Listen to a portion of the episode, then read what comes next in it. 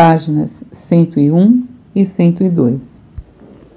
Estas cartas conduzem você a uma dimensão espiritual mental que transcende o plano humano de atividades e assuntos, e por isso serão melhor assimiladas se antes forem precedidas por um período de quietude e relaxamento.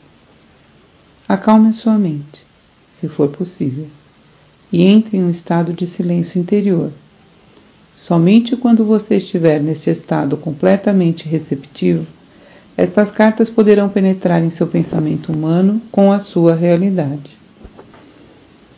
Meu ilimitado amor celestial impulsiona-me a voltar uma e outra vez para escrever à humanidade, com a intenção de que finalmente, quando, como muitos, você estiver preparado para recebê-lo, possua o conhecimento que lhe permitirá transcender sua humanidade e fundir-se com o Pai Consciência, o verdadeiro amor consciência, no qual realizam-se todas as coisas generosas e preciosas.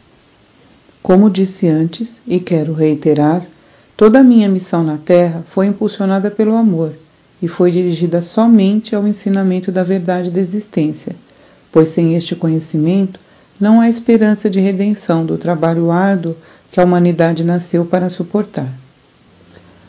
Eu sei que esta afirmação trará muito pesar aos seguidores sinceros e dedicados da religião cristã e a aqueles que concentraram sua fé inteiramente na pessoa de Jesus. Mas digo a verdade.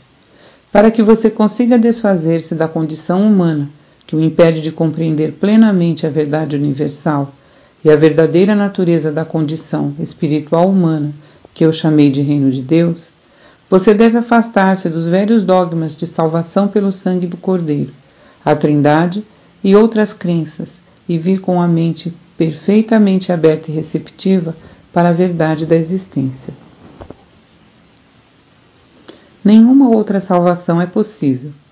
Deus não pode salvar você, uma vez que, se a humanidade ignora os fatos da existência, continuará cometendo os mesmos erros terrenos até o fim dos tempos, assim criando sua própria enfermidade e miséria.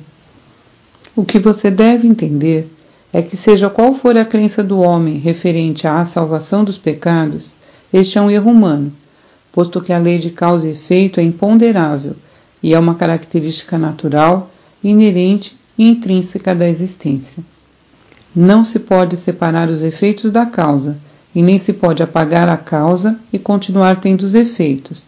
Esta é a verdade em cada nível do ser. Agora você pode estar suficientemente avançado em seu pensar para poder receber a seguinte verdade fundamental referente à sua existência terrena. A lei de causa e efeito, o semear e colher, é o efeito visível do que você conhece por eletromagnetismo e ninguém que tenha qualquer conhecimento de ciência poderia esperar que Deus deixasse de lado as leis do eletromagnetismo, as quais são atividade, ligação, rejeição.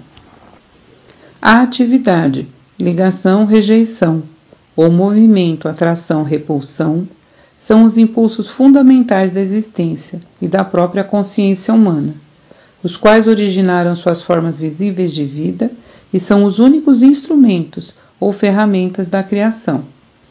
Eles são responsáveis pela formação da substância ou matéria, pelo desenvolvimento das formas individualizadas e, finalmente, pela própria personalidade em todos os entes vivos.